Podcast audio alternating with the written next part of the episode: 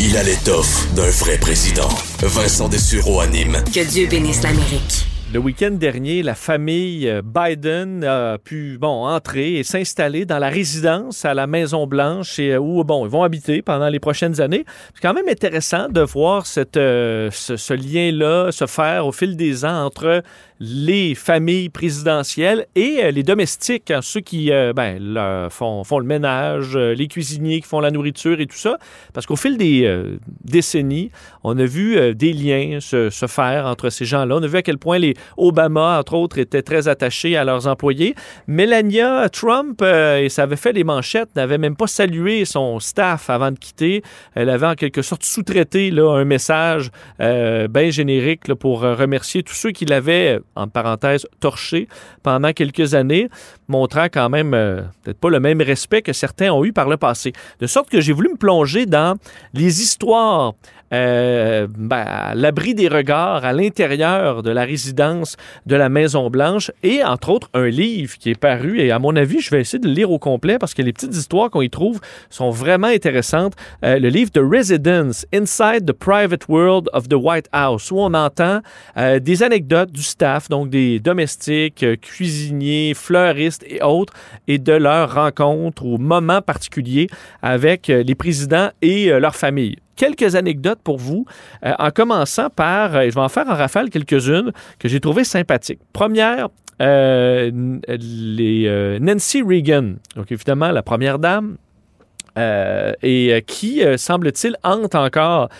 l'ancien chef pâtissier de la Maison-Blanche, qui s'appelait Roland Messnier.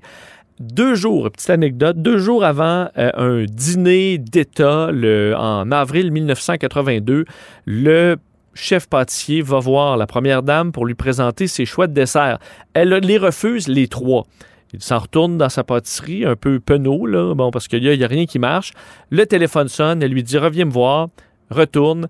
Et, euh, la, Mme Reagan lui explique que, bon, ce qu'elle veut, c'est euh, des euh, paniers de sucreries élaborées dans lesquels on va retrouver, entre autres, trois tulipes en sucre euh, dans chacun des paniers et il y aura 15 paniers. Alors, vous imaginez le visage du pâtissier qui se dit, ma foi, c'est impossible, ça prend des heures faire un seul de ces paniers-là euh, avec des petites tulipes en sucre, c'est pas possible. Alors, il lui répond, euh, écoute, ça va être, ben, écoute, je pense qu'il la vous voit, là. Il dit, écoutez, madame, ce serait très beau. Par contre, il ne reste que deux jours avant le dîner d'État. Ce à quoi elle va répondre, en sou- elle, elle sourit, penche la tête vers la droite et lui répond Roland, il vous reste deux jours et deux nuits avant le dîner. En voulant dire, ben garde, travaille jour et nuit. Ce qu'il a fait, travaillant jour et nuit, deux jours, euh, pour finalement remettre ses paniers de sucreries bien fancy à Mme Reagan, qui était, semble-t-il, très contente. Autre anecdote pour la famille Nixon, qui, euh, évidemment, les Nixon, euh, on les voyait d'ailleurs et on les décrivait comme assez stiffs et assez formels, mais M. Nixon avait bonne réputation d'être assez courtois avec les employés de la Maison-Blanche. Une des bonnes histoires euh, était un peu avant le, scandale du Watergate, où, euh, ben, alors que le, celui qui fait la vaisselle, et c'était raconté par le chef de l'époque, celui qui faisait la vaisselle, Frankie Blair, euh, qui est en train de nettoyer la vaisselle de la, de- la famille présidentielle qui vient de terminer son dîner. Et une nuit, ben, Nixon descend en cuisine, faire son tour, et commence à discuter avec Blair, qui est en train de faire la vaisselle. Euh, ils se mettent, les deux hommes, à parler de bowling, des quilles, parce que M. Nixon adorait les quilles. Il s'est même fait installer une allée de quilles à la Maison-Blanche, en dessous du portique nord de la Maison-Blanche. Et les deux, parce que Blair aussi aimait le bowling, alors les deux se mettent à parler de bowling. Et après un certain temps, ben, Nixon, il dit, ben, regarde, euh, finis ta vaisselle, puis on va aller jouer au bowling. Alors les deux partent jouer aux quilles sur l'unique allée de quilles de la Maison-Blanche et, selon la légende, sauve une petite bouteille de scotch et les deux hommes vont jouer aux quilles euh, jusqu'à 2 heures du matin. Donc, entre le président des États-Unis et euh, ben, le laveur de vaisselle. Alors, celui qui lave la vaisselle. Euh, et on dit qu'à la fin, après, euh, quand il est 2 heures du matin et que doit s'en retourner chez lui, M. Blair dit Écoutez, M. le Président, jamais ma femme va me croire que je suis en retard à cause que je, jouais au bowling avec le président. Et à ce moment, Nixon aurait invité Blair dans le bureau ovale pour aller chercher un bout de papier officiel de la Maison-Blanche et du bureau et du président pour lui faire une note pour donner à sa femme qui justifiait son arrivée si tardive. Peut-être, euh, c'est pas une maîtresse, on jouait effectivement au quilles. Euh, D'ailleurs, autre geste sympathique des Nixon, euh, raconté par la- la- l'ancien responsable de- des domestiques, Nelson Pierce, on l'appelle le usher, en tout cas le responsable, un peu encore là avant le Watergate. il apprend que la famille présidentielle va se rendre dans le coin de Seattle, d'où il vient. Et il va raconter à la première dame à quel point il s'ennuie de voir les pics rocheux enneigés des chaînes de montagne des environs. Et quelques temps plus tard, la première dame va inviter euh, le, le responsable des domestiques à embarquer sur Air Force One pour voir les montagnes. Alors, il va lui remettre un- une carte pour suivre le vol. Mais on dit qu'en vol, plus on s'approche, plus il voit rien de son côté d'Air Force One, ne voit rien. Il dit alors qu'on arrive sur la chaîne de montagne, euh, l'Air Force One va faire un important virage à droite qui va me permettre de voir tout, le mont Adams, le mont Sainte-Hélène, Mount Baker, le mont Rainier, euh, et euh, il va se dire, ben, clairement, il y a eu une demande de la première dame de s'assurer qu'on voit bien de mon côté la chaîne de montagne.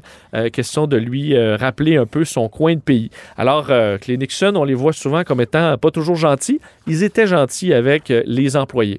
Autre anecdote, cette fois avec les Obama, Bob Sca- Scanlon, qui était le chef fleuriste entre 98 et 2010, raconte, petite anecdote sympathique, au premier Noël des Obama, euh, voulant leur faire passer un beau Noël, avait ajouté des petits arbres de Noël dans la chambre de Malia et dans la chambre de Sacha, donc les deux filles du président Obama. Et il dit, quand je suis retourné pour vérifier que l'arbre, tout était beau, il y avait une petite lettre écrite par Malia où ça disait tout simplement, Monsieur le fleuriste, j'adore mon arbre. Euh, si ce n'est pas trop demandé, est-ce qu'il pourrait y avoir des lumières sur l'arbre? Sinon, je comprends. Et c'était signé avec un petit cœur. Alors le fleuriste dit, écoutez, mon cœur a fondu. Comment c'était possible pour moi de refuser cette demande-là? Alors effectivement, des lumières ont été ajoutées au, euh, à l'arbre de la fille de, de Obama. Autre histoire sympathique parlant de fleurs, parce que les- la famille présidentielle demeure à la Maison-Blanche gratuitement, mais euh, ils ont à payer, euh, entre autres, la nourriture, ils ont à payer euh, le nettoyage à sec. Alors, il y a plein de trucs que la famille paie. Et euh, normalement, ils ne paient pas les fleurs, mais on dit qu'à l'époque, Jimmy Carter, lui, voulait les dépenses au minimum et voulait pas qu'on dépense sur des fleurs. De sorte que le responsable des fleurs, Ron Payne, pour M. Carter, devait, c'est à peine croyable, devait se rendre dans des parcs des environs pour aller couper des fleurs sauvages. Entre autres au Rock Creek Park, où on allait cueillir, semble-t-il, des œillets, euh, ou des jonquilles, plutôt, pardonnez-moi, des jonquilles dans le parc, et au Zoo national à Washington, où on allait chercher et couper des fleurs sauvages, au point où ils ont eu des problèmes avec la police, et même un d'entre eux a été arrêté parce qu'il arrachait des fleurs pour les mettre à la Maison-Blanche. Évidemment, quand tu racontes ça aux policiers, c'est sûr qu'ils ne te croient pas, mais il semble que ce soit une histoire vraie à l'époque de, euh, Jimmy Carter. Euh, autre histoire, Lyndon B. Johnson, président, donc dans les années 60, qui aurait rendu la vie impossible à son plombier, Red Harrington. On- C'était son surnom, Red, parce qu'il avait les mains rouges, là, probablement trop de plomberie. semble que Johnson était euh, bon, obsessif par rapport à la pression et la température de l'eau à la Maison-Blanche et que pendant cinq ans, il s'est plaint de façon obsessive de la pression de l'eau, jamais trop, parce qu'il voulait ça, là, quand ça pince, il voulait ça très puissant et c'était jamais assez chaud. Au point où semble-t-il qu'il appelait de la, du bureau de, du bureau aval le plombier de la Maison-Blanche pour dire écoute, si moi je peux bouger aujourd'hui 10 000 de mes troupes à, euh, dans la guerre du Vietnam, tu peux tout de même réparer ma salle de bain à mon goût. Alors, c'était le genre d'appel que Johnson avait avec son, son plombier. Et petite anecdote que j'ai trouvée bien intéressante euh, concernant la nourriture. Entre autres, Donald Trump, on dit qu'il préfère les burgers de chez McDo parce qu'ils sont pré-cuits et que ça, il y a moins de risque de s'empoisonner. Euh, et d'ailleurs, comment on fait pour s'assurer que la nourriture qu'on va donner au président et à sa famille ne soit pas empoisonnée?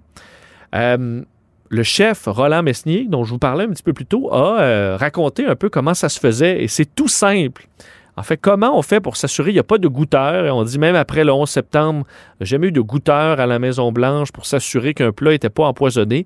Ce qu'on fait, tout simplement, c'est qu'on envoie une personne de confiance. Dans ce cas-là, pendant des années, ça a été Bill Hamilton, celui qui s'occupait des stocks à la Maison-Blanche. Alors, on envoie quelqu'un que personne ne connaît euh, dans le public, dans un véhicule des services secrets banalisés, dans lequel il n'y a aucune marque des, services secrets, et lui va tout simplement faire l'épicerie. Alors, il va se rendre à l'épicerie de son choix. Personne ne sait dans quelle épicerie s'en va. Et il va prendre des aliments. Qu'il a besoin. Alors, les chances que quelqu'un empoisonne toutes les salades de toutes les épiceries de Washington dans le but d'empoisonner le président, c'est pratiquement nul. Alors, plutôt que vérifier chaque produit, ben, on envoie quelqu'un de confiance faire l'épicerie pour, pour, pour la famille au complet dans l'épicerie de son choix. Cinq personnes s'en rendent compte et ramènera les produits qu'on sait sains, puisque vous et moi, n'importe qui de Washington aurait pu les acheter aussi. Alors, c'est la façon de protéger la famille d'un empoisonnement. Alors, le livre, si jamais, parce qu'il y a plein d'autres anecdotes euh, que j'ai trouvées bien sympathiques dans le livre The Residence Inside the Private World of the White House, sans passer quand même des, euh, des euh, intéressantes. D'ailleurs, une que je ne vous ai pas lu implique un président tout nu. Je la garderai peut-être pour une autre fois.